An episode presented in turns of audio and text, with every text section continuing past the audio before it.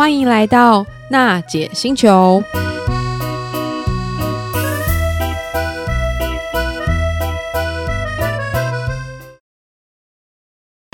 纯正欧洲制造，Škoda Kamiq，新年式搭载全速域 ACC 与车道智中，搭配全彩数位仪表，全部拥有就是这么简单。生活修旅新境界，Škoda Komik Kamiq，Škoda 聪明的就懂。Hello，各位行动星球听众朋友，大家好，欢迎又来到娜姐星球。延续前两集，我们聊到了我们离婚吧，与台湾父亲权益协会共同合作。在前两集，我们聊到不管是保护令，或是一些家暴的社会事件，其实这些议题都蛮沉重的，但是我们今天呢，要聊到其实一个更为沉重议题啊。有时候在离婚的过程当中，爸爸和妈妈，我们称为两造之间，他们要去争取小孩的亲权，或是在法律上我们称为监护权。那过程当中，其实会遇到蛮多困难，甚至会发生家事法院常目前比较常看到，不管是三代的现象，或是我们呃常听律师提到的先抢先赢的策略。好，我们今天一样邀请台湾父亲权益协会的理事长蕨类爸爸来先跟听众朋友打声招呼吧。呃，各位听众好，我是蕨类爸爸，很高兴又看到你了。上次其实两集节目当中，我们收获很多。首先，我想要先邀请蕨类爸爸，可不可以帮我们帮听众朋友做一个法律上的科普，就是法律白话文的概念，到底侵权和监护权这两个关键字它有什么差异？是。呃，一般来讲哈，假设我们在谈家事案件的时候，其实我想多数的人，包括专业工作者，其实也会经常把两个名字混在一起谈的哈，因为这已经变成一个很长久的一个习惯了。但事实上，它这个两个名词的意义，或者是说，呃，它包含的内容啊、范围啊，其实稍微有点不同哈。我们这边所所谓的侵权，那个亲是指亲亲子的亲，哦，亲子关系那个亲哈，因为有时候我们会跟民法另外名词。就是侵权、侵害的侵会搞混，因为它事实上也音几乎是一样了哈。那我们这边讲的是亲子权的那个侵哈。那侵权的意思，在我们的国内的法律上，它有一个很绕口的一个定义哈。我这边快速念一下，就是说，我们这个家长啊，对于未成年子女权利义务之行使与负担，嗯，哇，漏漏等对不对？哦，那么长对不对？我们平常不可能这样讲话嘛哈。所以后来久了之后，学术界跟实务界就是把它浓缩成侵权这个名词。好，就我们刚聊亲子权侵，可是呢。呢，在我过往啊，甚至到现在，其实还是很多的时候，我们都会听到有人的聊天在讲到的监护权。那事实上，监护权的范围跟这个侵权哈的这个范围略有不同啊。我我举一个很快速的例子，大概大家都可以理解了。比如说，假设了哈，各位家中有这个失智老人，或者是说有一个精神病的亲友，好那。他假如是成年人的话啊，不论是失智还是精神病，那这个家人们可能不放心他呃出门在外啊，比如说跑去乱办什么贷款啊哈，什么啊乱签约，对不对？那这个时候啊，虽然他已经表面上是成年人，可是因为他精神状态的关系，所以就会到法院去呃有一个现在有个程序叫做监护宣告，哦，嗯、就是就是把这一个这位亲友哈失智或者是说有精神状态啊。不好的这这位亲友呢，监护宣告，然后由指定某一位亲友来照顾他，当他的这监护人。这个时候，他们之间的关系就有点像是，就是我们所谓的法律上的监护关系。好，那这跟我们现在准备要谈的这个家长跟小孩子之间的侵权，其实还不是不太一样的。嗯，好，只是我们大部分的民众，我们在聊天的时候，我们都是混着聊。好，混着聊，所以有时候就是说，我们在讨论家事议题的时候，我们要先听一下，诶，稍微听一下这个前后文，或者是说，呃，他们也在讨论的主题是什么？假设他们今天在讨论这个老人监护宣告，哦，OK，那他讲的监护权可能就是我们刚聊的这个例子嘛，哈。但是假设呢，他们今天终究是在聊家长跟小孩子的问题，嗯，可是他们还是很习惯性的讲监护权，嗯，老实说我，我我我也不会很无聊说刻意去指指正他啦，因为。监护权这个名词运用在我们准备要聊这个亲子关系的侵权上哦，在我们国内已经行之有年了，甚至已经到了一个鸡飞层次，大家百分之九十九的人都是这样讲，嘿嘿嘿。只是说我们在节目之前，我们还是要跟各位提一下，就是说我们讨论的侵权跟监护权，其实在法律上意义是不太一样的。好，那但是在今天节目的过程，我是觉得没关系啊，大家就是轻松，所以就是说待会要聊呃，我们要使用的名词要讲侵权呢，监护权呢，我觉得都无所谓。嗯，但是帮助帮助听众朋友理清一下我们谈的内容。是是是，我想要先从一个新闻时事开始聊起。我大概应该是差不多在有将近半年前嘛。嗯嗯嗯。其实那时候我也刚好面临就是一个离婚在看不到小孩的过程，那其实是蛮 蛮痛苦的。然后我记得我的律师有跟我分享一个案例，就是意大利的富商和台湾的空姐，然后也是在争小孩嘛。一开始小孩好像经过判决之后是判给。意大利的富商，然后后来我们看到，到最后其实小孩的妈妈透过小孩的书信等等，在最后大法官判下来之后，这个侵权又回到了妈妈这里。我想要听一听绝对爸爸怎么样去看待这样的一个新闻的现象，或是里面有哪一些其实是蛮重要的一些常识和知识，对于听众来说其实是蛮有意义的。好。意大利爸爸这个案子，老实讲，他们案件非常复杂，嗯、然后他们经过的程序或诉讼的这个案件的字号有没有啊？就是台北地院啊，还是说什么大法官什么字号，什么某某年几月几号啊？有什么数字几号这样？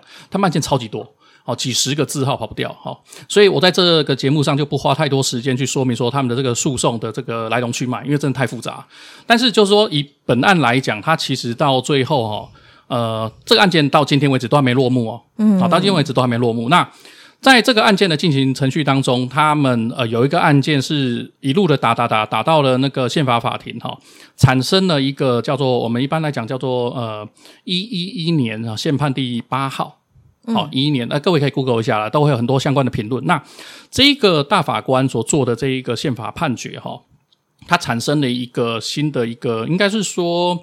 也不能说定义啦，就是说新的一个要求，然后就是说，呃，其实未来哈都是希望传这个未成年子女到法庭去表述自己的意见这样子。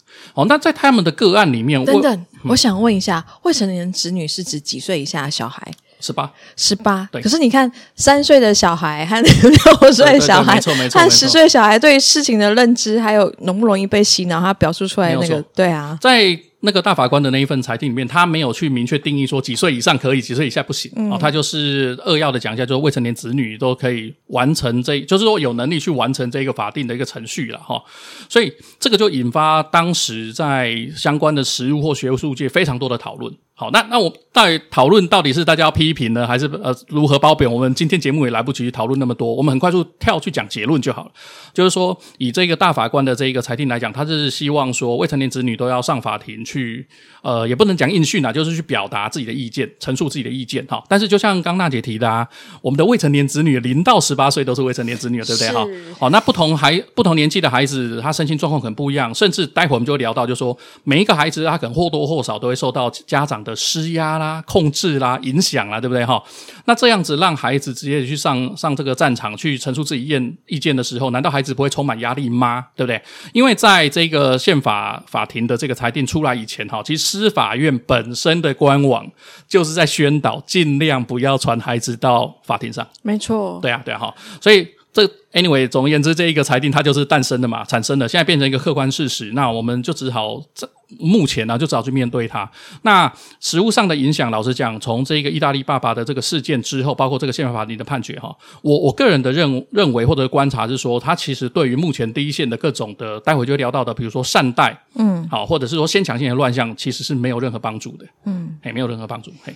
我们先聊一聊，就是到底现在比较有时候就是爸爸妈妈为了争小孩，会先把小孩藏起来，这样一个善待的现象，在法律上是怎么定义它？好，OK，首先我们也是要马呃马上去了解一下什么叫善待哈。嗯、善待并不是说妥善的善这个待就是照顾你，不是的哈，是说擅自带走，好善待，擅自带领小孩。对对对。那我们在国内的那个学术研究，就有一些学者把它。归纳跟命名叫善待，其实我觉得这个名词是定的算还不错，因为早期有一些。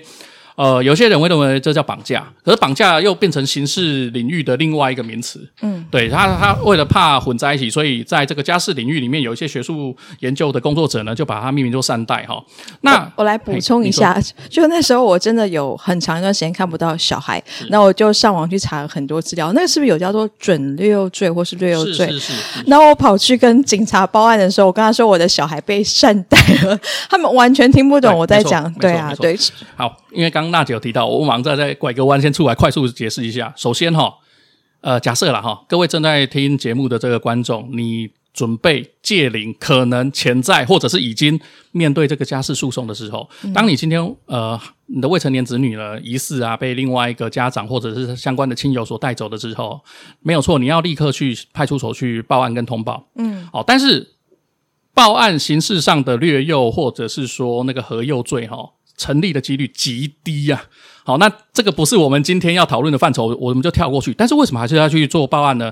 你就会，你就要要求警察去做一个善待的通报，嗯，因为这个是卫福部有发函给警政署说下辖所有的派出所跟分局，好，就是说他他暂时不把它当成一个刑事案案件来看，好，但是就是说当今天发生一个善待案件的时候，当事人啊，就是其中一方的家长就有权利到派出所就做报案，那警察就有义务要去进行通报，嗯，通报相关的资料会汇总到儿福联盟跟那个卫福部，嗯，哎，对。就这样子，好，那我们再继续的去说明什么叫善待啊？我们刚聊嘛，就善待就擅自带走。那善待在我们的国内的普遍状况到底是如何呢？早期呀、啊，我自己呃，我也是小孩子遭遭到善待啊哈。那个时候，在我自己刚面对这个状况的时候，国内统计数据跟研究资料非常少。哦，就是说这个现象其实，在社会上已经行之多年，嗯，而相关的研究很少。那后来大约在二零一六年的时候，卫福部做了一份，诶，卫福部的一个，我记得是里面的一个学术期刊吧，好，他要做了一个相关的一个统计，哈，国内哈善待的这个比例啊，哈，以比率来讲，大约啦，哈，就是有发生的个案来讲。大约八成是妈妈带走，两成爸爸带走。嗯，OK，那这个其实牵扯到的因素很多，我们没有办法一言以蔽之说妈妈一定就是坏人，哈，没办法讲。为什么呢？因为比如说有时候可能是这个妈妈在她的原本的家庭里面遭受到家暴，好，对不对？好，她为了保护这个孩子，她就带着孩子离开，也有这种状况嘛，对不对？我们可以想象得到。那有时候就说。他跟这个家暴不家暴根本没有任何关系，好，可能就是准备要进行离婚诉讼了啊，可能就是其中一方先下手为强。另外一个就是说，虽然我们现在的这个呃台湾社会哈，爸爸照顾孩子的比例虽然也慢慢的提高拉高很多了啦哈，可是以呃现实客观状况来讲，妈妈照顾孩子的比例或时间终究是略高的，所以他跟孩子相处时间比较长，所以他假如今天有这一个离婚规划的时候呢，妈妈带走小孩子是相对比较容易，然后几率也比较大，好，所以对这以这个卫卫福部呈现的数据。据来讲，就是说善待的人哈，大概八成是妈妈，两成是爸爸。好，这是目前国内极少数的有的这个数据。嗯，就是以善待来讲，那各位会觉得啊，这善待好像离我很远，对不对？然后我周遭亲友没听过嘛，哈。不，当然了，有些亲听众可能周遭自己有遇上，或者周遭亲友有，有发生过。可是各位仔细去思考看看，我们说的名人的这个演艺新闻哦，对，没有错。举例来说，好，我举例一个，我自己刚出事的时候呢，那个时候就是发生贾静雯的小小孩遭到他当时的准前夫善待出境，好。那个时候，因为呃，大概几年前了，十二三年前了吧，哈，嗯，那个时候就贾静雯的事件先发生，我当时我自己也看到新闻，好，那我就是看过，就是呃，左左耳进右耳出了哈，我也没有感觉到什么这样子，没想到接下来就轮我了，好，那。当年的我会觉得，就是哎，会不会这样的人其实很少？我只是比较倒霉。一开始我是这样想，可是后来呢，也是接触家事律师啊，开始陆续的去呃家事庭去诉讼啊，以及认识更多当事人之后，我后来发现哦，这个现象是极为普遍的，嗯，哎，非常非常普遍。那待会我们就会聊到说，为什么会有这个善待的这个成因，以及他未来，他他为为什么现在跟未来会越来越恶化？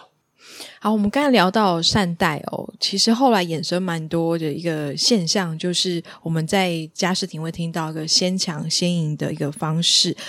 那请绝对爸爸可以聊一下，说，哎，到底为什么是什么样的情况之下会造成那么多离婚的爸爸或妈妈他们会先下手为强，先抢先赢？哦，OK，首先这个“先抢先赢”这句话，或者是说，或者是说这个名词哈，其实并不是一个法律的正式名词啊，这个是我们所有当事人的在江湖上哈所使用的这一个。等于是一个很快速的一个片语啦。好，那我们在法律上并没有所谓的先抢先赢这种制度或者是名词。那为什么大家会有这种在准备离婚啊，或者是准备做侵权诉讼的时候，先去动手抢小孩这个状况呢？其实还是要回到我们目前的司法诉讼实务哦。因为我们在家事庭的这个审酌侵权的这个条件啊，或者是说资格里面有列非常非常多，法律上有列非常非常多的这个项目。好，举例来说，可能像是。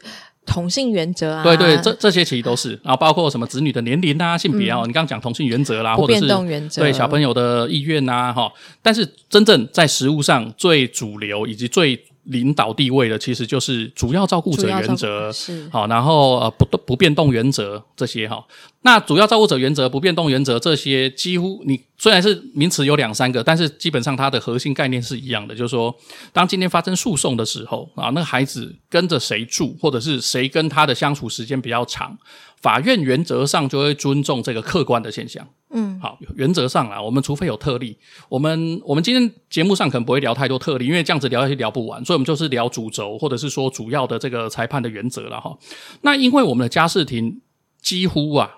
多数的个案都是采主要照顾者啦、不变动原则这些了哈，所以啊，家长们因为大家都有自己的一颗大脑嘛，对不对哈？啊，那每个人观察到嘉士廷是这样在作业，嘉士廷是这样的沈着文化，或者说嘉士廷以这些原则为主轴，就会延伸出自己的相关的对应的反应嘛哈。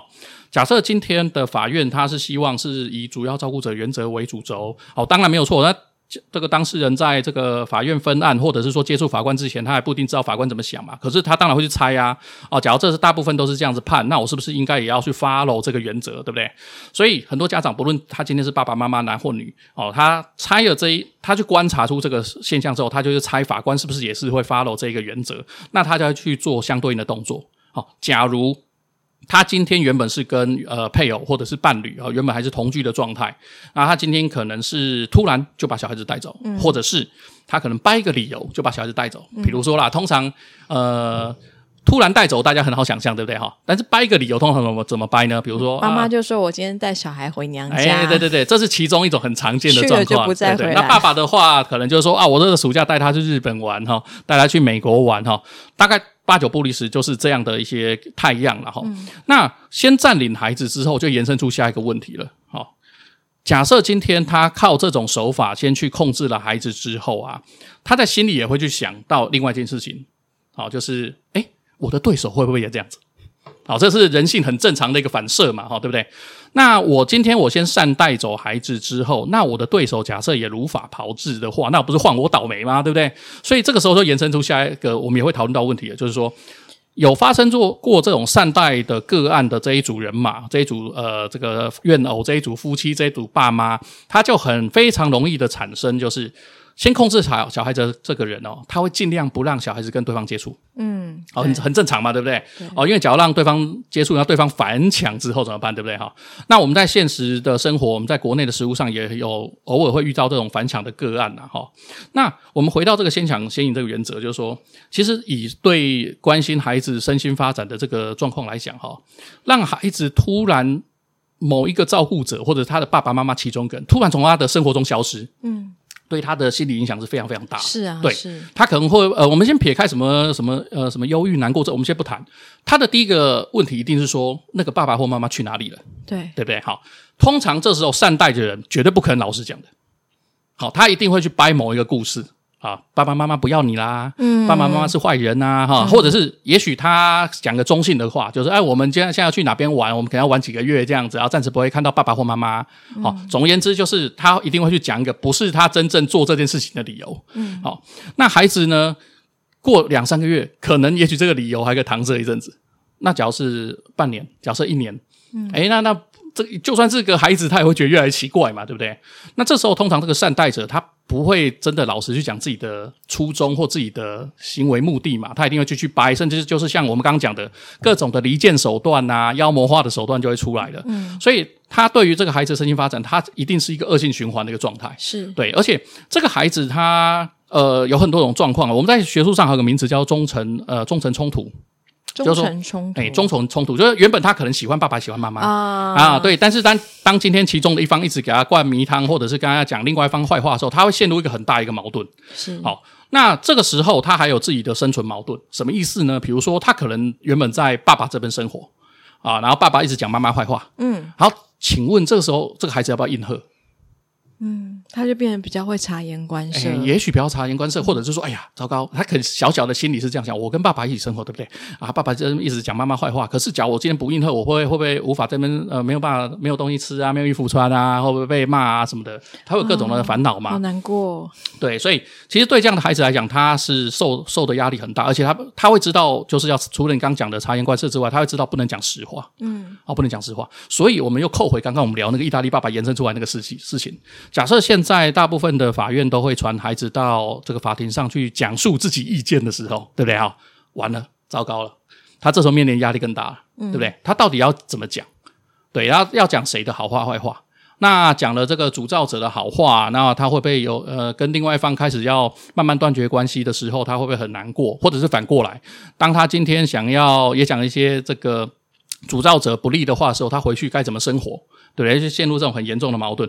那这样的一个现象，哈，先抢先赢啊，或者是主老探视的现象啊，大概从二零一五一六起至今呐，我们国内的社福团体，包括儿福联盟啊、现代妇女，都有做一些相关统计。他们去统，有的是统计当事人，有的统计长大后的青少年。嗯，统计什么呢？就统计说，哎，呃，这个你们，呃，你们这个离婚案件开始打的时候啊，或者是访问这些青少年说，哎，你们小时候哈，有没有遇过这种主老探视的现象？嗯，OK，目前大部分的统计的数据哈。呃，因为每一个社福团体它统计基础略有不同，但是不管怎么样，原则上呢，都是有五到六成的个案或发生这个主老探视的状况。嗯，所以我从我们刚刚聊的这个善待现象到主老探视的现象，它在国内几乎是一整个完整的 SOP 跟生产链。对，然后比率啊，发生比率其实我们比我们想象中来得高哦。对，像我自己以前哈，我自己。自认为没听过，或者是说我那时候听到那个贾静雯的那个新闻的时候，我也无所感，因为我们周遭太少人在讲这个，就说它明明是很普遍，但是大家把它当成一种生活的禁忌，嗯，啊，就是好像不能聊的话题一样，哎，因为我觉得跟华人文化有点关系啦，华人文化有两大。必谈的话题，第一个是离婚，第二个是死亡。哦，是。所以，所以通常在抢小孩跟抢遗产的时候，都是都撕破脸，对不对？嗯、因为平常不去聊，大家都认为说这些事情会迎刃而解，大家认为说这些事情会自然解决，事实上很难呐、啊。嗯。你不去面对，你不去聊，我们不公开的讨论的话，这些问题就是不断的持续的存在我们的社会当中，这样。嗯。觉得爸爸，我们刚才聊到，不管是善待的乱象，或是造成一个先抢先赢的方式哦，其实它都是我们可能在揣摩法官会判监护权的时候，会以一个不变动原则的概念去思考。可是事实上，就是我的经验来说，那时候我也在争小孩的监护权，我的律师就是蛮明确的提醒我说，要特别去遵循一个。友善父母的原则，那究竟这个友善父母和刚才提到就是一个先抢先云的这个一个方式手段，他们中间会不会有一些矛盾啊？因为所谓的友善父母，就是希望小孩的爸爸或是妈妈其中一方都能够正常的看到小孩，或是跟小孩相处。我想听一看，觉得爸爸就是对于这个友善父母原则，到底在这个实务上来说有没有一些帮助？好，OK，那这边又是要再度介绍这个名词哈，就是说，就是说友善父母原则，然后有的人会讲什么良善父母原则啊，啊，或者是善意父母原则，就是说这个名词在国内目目前没有统一，好，但是大体上来讲都是讲同一件事情，就是说在我们民法一零五五之一条哈，二零一三年的时候，那时候立法院有三度通过修法，在我们的侵权审酌原则里面增加一项，嗯，好，增加哪一项呢？就是说，哦，呃，我我直接把条文念出来哈。就是说，父母之一方是否有妨害他方对未成年子女权利义务行使负担的行为？什么意思呢？哦，漏漏等，对不对？其实白话就是说，这个爸妈、这个父母、这个家长，他是否有阻扰对方的探视？嗯，啊，这样这样讲就很很容易理解嘛，哈。OK，好，那。我们的这个理想的想象是什么呢？就是说，二零一三年我还印象深刻是十一月立法院三读哈，当时的这个三读，我那时候就是抱抱持这个期待，满满怀希望这样子哈。好，后来证明当然他是最高准则，对对对。后后来当然是希望落空。那我现在在解释，就是说为什么二零一三年明明有修法，把这一个友善父母原则纳入为法官的这个侵权审酌原则之一。那但是现在怎么善待啊？怎么先抢先赢啊？主老探视啊？还是满坑满谷到处都是了哈。首先，我们还是要回到我们的法律，就是说，当今天这个原则它成为众多原则之一的时候，有强迫法官要选哪一个原则吗？哦，显然没有嘛哈。OK，因为他要保持法律上在法官审理上的一个弹性。因为事实上我们的个案的样态非常非常多，我们不可能只用一个单一公式去解决所有的个案，所以我们的法律的设计或者是立法的技术上，我们只能列出很多原则，然后让这些原则哦，就告诉法官们，就是说啊，你有这些呃这这些菜可以炒啊，对不对哈？但是我没有规定说你要炒哪一道菜，OK 啊，概念上是这样。第二个，我们既然谈到了友善父母原则，因为它的。最终，或者是说他的理想宗旨是说，希望这个父母啊，哈，不要去阻挠另外一方探视嘛，对不对？因为你阻扰另外一方探视，那你就坏坏啊，坏坏就被扣分，那扣分在诉讼上不利。可是问题就来啊，我们刚刚讲的坏坏跟扣分，那请问你怎么举证？好，然后我马上切入深水区哦，请问了哈，今天你认为，我们就就啊，假设我好了啦，哈，假设我、嗯、好，我认为我的前妻阻挠我探视我的小孩，我我都看不到小孩啊，接不到他，好，对不对？好。那请问我怎么举证说他有阻扰？嗯，各位有没有想过这个问题？好，我今天去没有接到，没有看到人，就代表他有阻扰吗？啊，比如说我在指定的时间地点，我去去准备要接孩子，嗯，对方没有带孩子出现，请问这是阻扰吗？啊，他可能会事后讲个理由啊，这个孩子生病，啊，今天生病嘛，下一次孩子夏令营，再下一次孩子考试。再下下次一次，哎哎哎，轮到生病，哎，轮到生病，嗯，好，我们以此类推。那这样子以此类推可以搞几年？呃，多少则数个月，多则十几年。嗯，好，那请问哈，这样子有没有阻扰？好，那我再继续讲第二个例子啊，再继续，我们再延伸下去嘛哈。假设今天有一个爸爸正在洗脑这个孩子，就说：“哎，你不要去妈妈那边啊，妈妈坏坏哈。”真的？对对对，那那。对这个妈妈来讲，她最后只是觉得，诶，这个孩子来这个，呃，这个神情怪怪，或者是孩子在这个交接的地点跟他讲说，我不想去。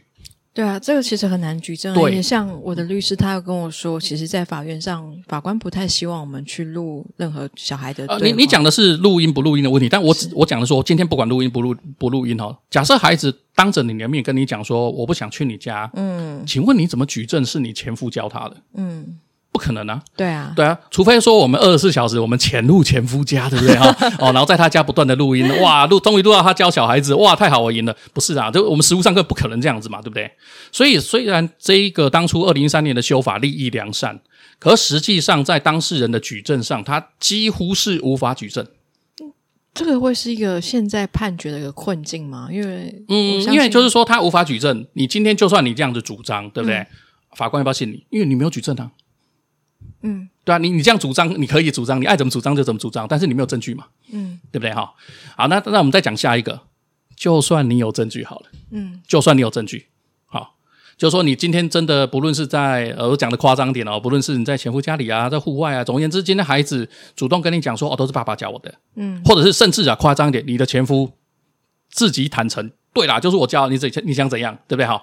可是他终究客观上，他就是跟这一个主要照顾者住在一起。是啊，这时候法官他就面临很大的一个两难。嗯，他要不要去改变孩子已经习惯的生活状态，嗯、已经习惯的同学，已经习惯的学校，嗯、已经习惯的环境跟亲友？嗯，这时候面临另外一个重大抉择。嗯，好，那依照我们国内呃，目前国内有累积两三份的这个研究的这个文献啊，就是说国内的家事庭实务哈。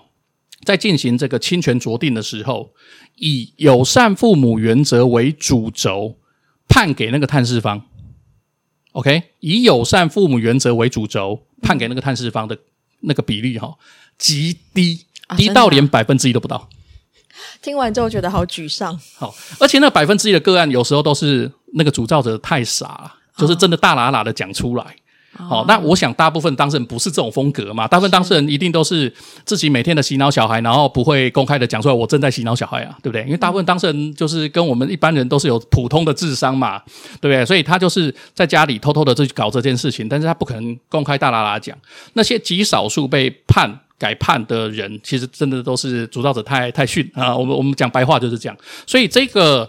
呃，当初立立法良呃的立意良善的这一个修法哈、哦，其实在我们这近十年的实务上来讲，我不能说是零，因为我刚刚有提嘛，它还有将近也许百分之对百分之一不到，对不对？但是终究不是零了哈，是，所以我也不能说它完全没效果，只是说它跟我们的期待落差非常的巨大。嗯嗯，对。那这个状况，我我也不想说一竿子打翻一船人，就是说，虽然在呃这个法院的判决或裁定的实务上。目前哈，以友善父母为主轴去做改定啊或酌定的案件，老老实说不多。可是就法院或者是各社福团体的宣传来讲，嗯，好、哦，目前来讲宣传的力道，我觉得有越来越加强的一个趋势，而且是很强。嗯、就是说，现在当这个家事案件的这个当事人爸妈父母准备要进入这个法庭交战的时候，大部分的不论是从调解委员啊、法官啊，或者相关的专业工作者，都要不断的劝告这个父母，要我们要去当一个友善父母。那这时候观众肯定要问了啊，我诉讼诉讼实务又不是这样啊，你劝我这样干嘛？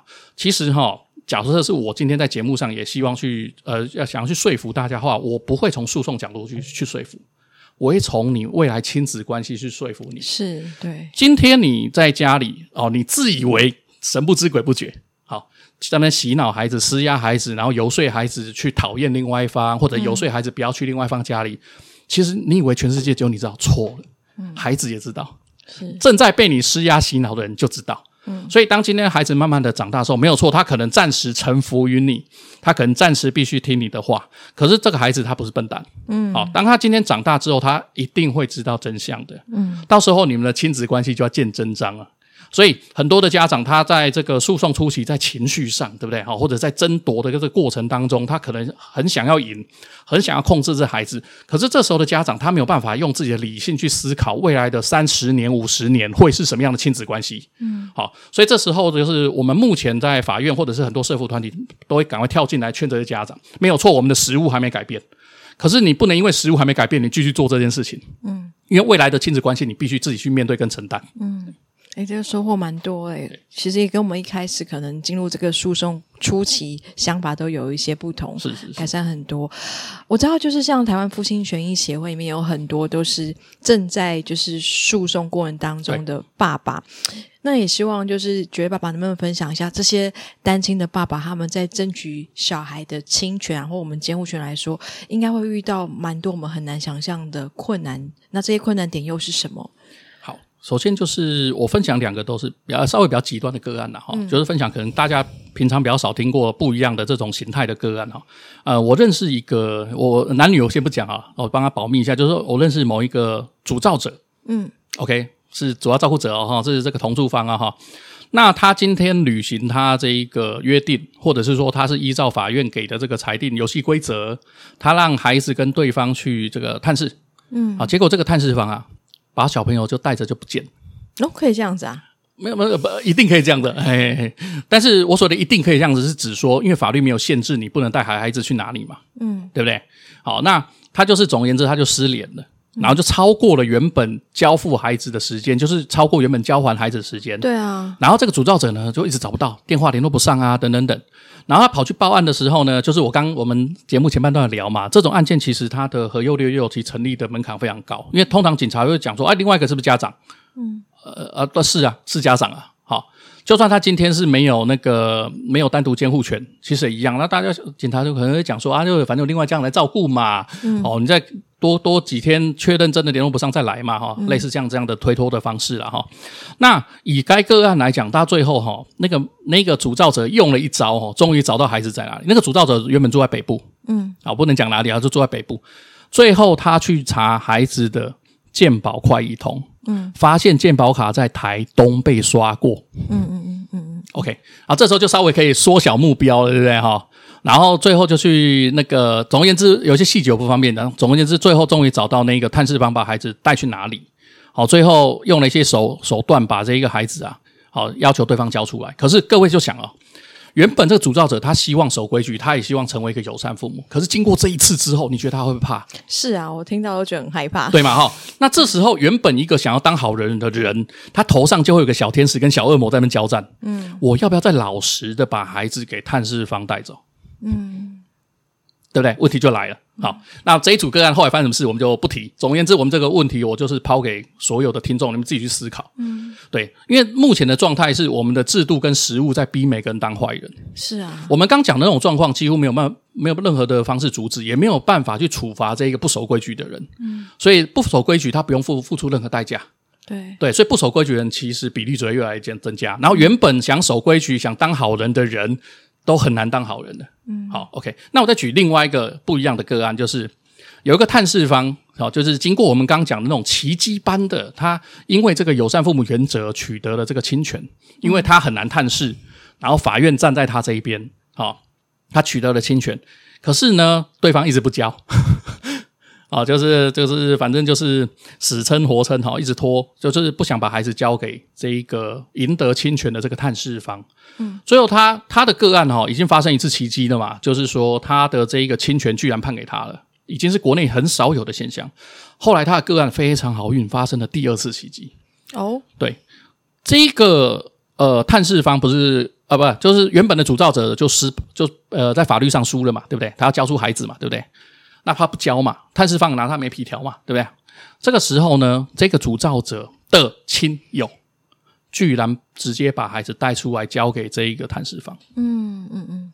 好，那后来这个探视方问他为什么？蛮奇迹的。对，很奇迹。那这个探视方问他为什么？他说：“哈，以他个人的观察，其实那个原本主造者应该是没有能力照顾孩子。”嗯。好，OK，好，那当然，他讲的是是真是假，我们外人无无从智慧，也没办法判断了哈。总而言之，就是说，你看哦，他到最后啊，他要取得跟孩子一个正常相处的机会，他生命中必须要布满奇迹，才有办法达到。嗯，好，所以各位就可以理解，就是说，我们在实物上哈，遇到这种状况，你你你有多难解，就是有多难解。嗯，好，可是问题就来，也就是说，我我们讲这个故事是要分享说，哦，所以大家要求神问卜，每天祈祷奇迹吗？哦，当然不是这个意思啦，就是。我们目前现有国内的制度有这些漏洞或问题，必须去修改这些游戏规则，才有办法让大部分的个案想尽量的朝向守规矩的方式去走嘛。嗯，否则只要有少部分人不守规矩哦，其他人是不是都在看？对啊，啊，不守规矩原来没有坏处啊，哦，对不对？哦，那那大家一定是开始每个人都要乱搞了嘛，对不对？谢谢觉得爸爸，我们刚才聊到比较多都是看到。离异的家庭，爸爸和妈妈在用一些方式，以他们的角度去争这个小孩。可是小孩他竟然被当成是一个被洗脑的工具，或是像一个私有的资产。我想问看，觉得爸爸就是在这样一个发展之下，就是诶，这个现况有没有可能改善？而且是真的为这个小孩，为一个就是离婚家庭之后的小孩成长是好的。呃，我我觉得大概要分成两个部分去切入哦。首先就是说，回到我们刚刚不断的在重复聊的，就是说我们国内这个家事案件的司法实务的一些程序或者是游戏规则，真的是到了非改不可的一个地步了啦。哈、嗯，这是第一个。嗯、但是我今天想跳脱出整个诉讼的这个状况来看，就是等于是直接跳讲第二第二个切入点，就是说，其实哈，各位可以仔细去思考啊。啊，呃，我也，我也，我也请求这个正在听节目的那个听众自己好好去回想整个人生哈。就说我们从小到大哈，我们有我们有在学校啊，还是在什么场合学习过如何当父母吗？啊，好，严格讲是趋近于没有啦，对，对不对？因为我们大部分的人的成长经验都是，比如说我们去观察、拷贝我们的父母可能怎么做，或者是说，也许我们在同学或者是说学校偶尔会听到一些片面的资讯，甚至是从影视作品。好，电影啊，连续剧啊，好，看一下别人的家庭是怎么运作，对不对？好，我们去东东拼一块，西凑一块，这样子凑成我们自己对于家庭关系的想象。嗯，好。可是，在国外的话，哈，因为这这几年慢慢的有一些科学佐证去证明说，好的一个亲子关系，哈，让孩子不要再有这种很恶毒的这种压力底下成长的话，他的身心状况会比较好。好，所以其实国外慢慢在推广义务性的亲子教育。好，那我举个例子哈，各位可能会觉得啊，我们这个从小到大要考试哦，还有什么上学写功课，已经一大堆事情了，然后再多学这一科，啊，那不是把我们压榨死了这样子？事实上，以国外的这个推动程序来讲，大部分都是采采用就是融入式的教学。嗯，好，就是说他今天不会去设计多一门科目叫做什么亲子教育，不会，不会，不会，不会，他就是融入到也许是自然科哦，也许社会科，对不对？那。融入在社会科或公民科好，好像感觉相对好想象嘛，对不对？那为什么会融入在自然科？因为其实我们目前，尤其最近二三十年，从美国开始有很多关于大脑科学的研究，就是孩子啊，他只要是在幼儿或者是说年轻的时候，年年纪小的时候，遭受到这样子二职压力的这个摧残啊，他长大之后，不只是心理状况有问题，他可能会有很多生理上的疾病哦。啊，目前都有相关的实证了。嗯，所以其实为什么有一些国家它的亲子教育，它会融入在自然科，因为它就要从小教你说，好这样去对孩子，孩子长大之后可能某某病好，它的增几率会增加多少？嗯，哦，某某病几率增加多少？嗯，也就是说，它其实感觉已经慢慢不像是我们传统的那种社会科学了。它事实上跟很多的自然科学，甚至医学，它都是有互相的搅拌在一起、融入在一起。好，那我我现在在讲的国家是哪个国家？哈，就是各位一定很难想象或猜去猜得到了。就是说，以我们亚太地区来讲，南韩在二零一六年就从小学开始推动了。哦，对，那我们一般刻板印象会觉得这样啊，南韩可能大男人主义，主义对不对啊？家暴很多，对不对？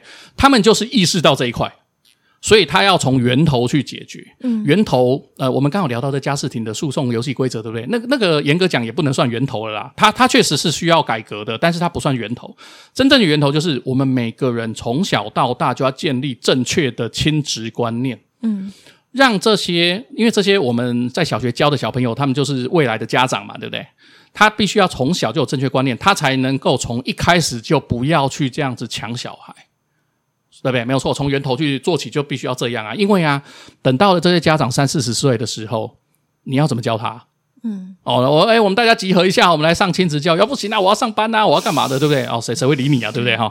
对啊，然后或者是说，呃，等到要交战、诉讼、离婚的时候，那这个时候去上课，其实效果也会大打折扣啦。嗯，因为大家心里在想都是另外一套嘛。我心里在想的时候，哦，我回家怎么洗脑小孩？我心里在想的是怎么样应付法院，对不对？谁会认真跟真诚的去上课学习那些 新知嘛？对不对？哈，真的。对啊，所以其实就就长期的源头的解方，我是觉得还是要回到亲子教育，嗯，而且可能要很早期的义务性的融入在所有人的学科里面。嗯，好、哦，我刚举的自然科或社会科只是我任意的举例啦。那像有一些国家，它是比较晚推动的。我我相信这些资料，可能各位可能偶尔会在网络上的资料会阅读到，不论是影音资料或文字这些资料，就是说，有些欧美国家，它会在你结婚登记的时候要求上课。哦、OK。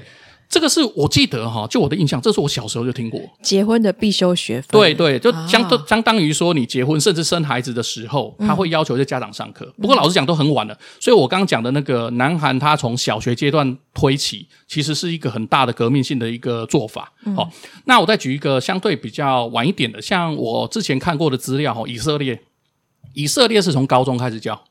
哦，但是不管怎么样，他总而言之，他是在你成年前，他就会希望国民。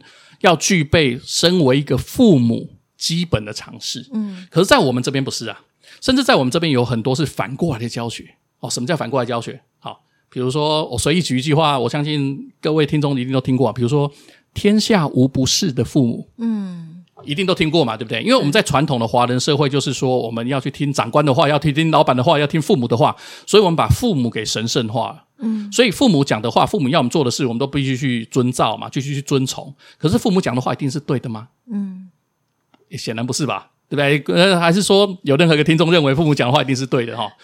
那因为我们有这样的文化，所以会让很多的孩子，他一开始就会陷入在整个这个系统里面。爸爸爸要我去讨厌妈妈，那我又跟爸爸住，好吧？那我只好去接受爸爸的这个建议，好，嗯，或者是反过来哦，妈妈要我去讨厌爸爸，要妈妈。不希望我跟爸爸见面，好吧？那我就为了让妈妈心情好，那我就去依照他的这个建议去做。所以，我们活在这样的一个文化或框架里面，就很容易让孩子变成一个，就像刚刚娜姐讲的，就变成一种私有财产，变成一种工具。对，好，所以我们要怎么去打破这整个恶性循环？一定要从教育着手嘛。嗯，好。那目前以国内来讲，公家机关跟民间都有推动非常多的亲子教育。嗯，但是呢，呃，它的缺点是什么？第一个，首先它非常非强制的。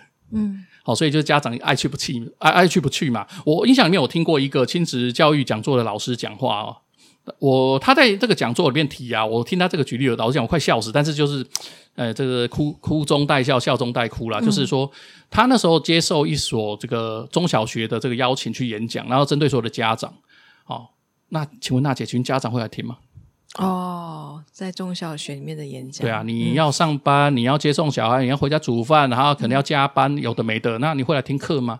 我我听他讲哈，那一所学校到最后，我不知道学校的家长有几个人，但最后好像现场只来四五个。嗯嗯嗯。OK，这样到最后讲师自己也会没有动力，也会心寒嘛，对不对？对啊、因为就是属于非强制的嘛。嗯。可是，在我们国家哈，就是说有这样的文化，然后加上就是说很多的家长。其实我我我觉得这样批评哈，可能大家会觉得不舒服，但我我的感觉就这样，就是说大家都自认为自己已经是很好的家长了。嗯，哎，一那这样的资讯可能是错误，因为大家没有真正的有系统去学习过如何去做一个好的家长，或者是说呃哪些的正确的亲职观念，所以大家不会再去进修了。嗯，好，就像我们我们我想多数人都一样啊，你离开学校之后，你还会真的很有系统跟用功的针对一门学问去钻研吗？啊，有时候就因为生活的这个繁杂的事情所影响，你很难专心去做嘛。嗯，那亲子教育其实也是一样。是啊，所以这一块，假如未来不靠着国家的力量，在我们的义务教育里面推动的话，我我觉得成效有限。嗯，目前公家机关跟民间组织其实都很努力，课程也非常非常多。对，可是就是因为它是非强制的，所以大家就爱去不不去嘛，就会变成这样子。希望听这期节目的听众朋友可以把这集多多分享给你周围的好朋友，就是传递这样一个正确的亲子教育观念，应该要从我们从小就开始做起。这个想法其实还有做法，其实真的蛮重要。最后，最后啊，其实很多欧美他们在离婚之后，小孩通常是采取一个共同监护的模式。那觉得爸爸觉得像这样的一个想法，像一个 mindset 在台湾是有可能慢慢普及，或是是一个趋势的吗？好，呃，我我想这是很好问题。那一般我看大部分的家事案件相关的实务界或者是说学术界的专家们比较少讨论这一块。嗯，好，首先就是说以国外来讲，哈，尤其是欧美主要的先进国啦，诶，日本比较特殊，日本不算。嘿，日本的做法很特殊。那我们先不管日本，就是说以欧美主要的已开发国家来讲，慢慢的主流都是走共同监护。嗯，而且这个家长啊，不论是父母或者是同性恋家庭，我们不管，反正总而言之，家长他跟孩子相处时间，他会趋近于一比一，就相处时间是很接近的。好，可是在国内推动哈，变成有一点变成为了共同监护而共同监护，什么意思呢？就是说早期很多的这样工作者的他们的想象是认为说。哦，因为呃，不论判给谁，你们都还要吵，好、哦，对不对？那是不是判呃用共同监护，然后大家都感觉在权利上是对等的，然后比比较不会吵。另外一个就是说，从这个裁定或判决上，希望啊、孩子哈、哦、不要有那种哦谁才是主要照顾者那种感觉，好、哦，所以其实就是判了一个共同监护这样。可是，在国内的共同监护哈、哦，它的这个实施或者是实际的运作上是很吊诡的一件事情。因为在我们国内的这个判决实务上啊，就算今天名义上是判决共同监护，好，那这个法院还是会指定一个当主要照顾者，他拥有大约百分之八十到九十的相处时间。哦，对，那请问哈，这跟国外的状况显然就有差异的嘛，对不对？是啊，因为他相处时间很不对等，所以大家不会因为哦，我名义上有个共同监护我就接受，不不一定，因为大家要去争的是那个主要照顾者的位置。嗯，好，所以我们刚聊的善待或现抢现赢主导探测状况，它持续会恶性循环，它不会因为说目前的这个审判实务慢慢的朝向共同监护，它就有所缩手，因为大家看的是真正拥有权利的那个位置嘛，哈。嗯。那第二个，就算今天我们撇开善待啦、现抢现赢呐、主导探测这些阿萨布鲁的问题哈，我们回到共同监护这个问题，就是说共同监护呢，一般在我们的这个游戏规则，包括国外也是，就会设定一些基本条款。嗯。基本条款就是。呃，你这些的限制或者是事情啊，发生的时候必须要双方一起决定，啊、呃，这样才有共同监护的意义嘛，对不对？不然假设都是某一方决定，那就继续维持单独监护不就好了？好、嗯，那可是，在我们国内设定这样的一个条款或者是游戏规则的时候，事实上多数是无法执行的。嗯，那我举个例子哈，比如说啦哈，呃，未成年子女要移要移民的时候。啊，通常不会未成年子女自己决定要移民嘛，一定是大人决定的。未成年子女要移民的时候，需要双方同意。各位觉得这个问题有存在什么样的瑕疵吗？还是说，诶，有什么样的漏洞可钻？嗯，诶，感觉好像没有问题啊，对，啊对不对？可是我们刚聊那么多嘛，我们又要再回来。这个游戏规则是针对愿意守规则的人才有意义。他就直接把他带出国，对，直接带出国，直接移民了。那那那，so what？嗯，对啊，你去列这一个条款有什么意义？对、啊，对不对啊？比如说今天户籍转移呀、啊、转学呀、啊，好，甚至是花什么样比较大的钱，需要双方同意。但是只要有一方他是相相当强制、强强势的，也不愿意遵守这个规则，那这份共同监护的裁定有什么意义吗？嗯，完全没有任何意义，而且是无法阻止他。真的，对，比如说我们刚聊的这个带出境这个事情来讲好了。因为你今天拿着这个法院的裁定去移民署或者是海关这边喊喊喊的啊，我小孩子是共同监护，所以不能不能出国，他他们是不会理你的，因为对海关或者是说移民署来讲，他没有办法阻止我们国民自由迁徙的权权益嘛？嗯嗯，对，这是我们宪法保障的嘛。嗯，他一定要看到法院有某一个，就是说啊，这个限制小朋友出入境。可是法院没有办法先假设你是坏人，嗯，对不对？所以法院对法院的角度来讲，一定是大家要出入境就出入境啊，嗯，对不对？那。以我们的这些家事案件共同监护的这些设定的条款来讲，它就必须建立在什么样基础上？建立在双方愿意都守规则的基础上。嗯，也就是说，它某种程度上像是一个空中楼阁的君子条款。嗯，假设双方都愿意守规则，那 fine，那一定是运作非常的快乐的，对不对哈？但是只要单方不愿意遵守，那就麻烦了。嗯，那今天这个共同监护的这些相关的条款，它就没有办法被落实。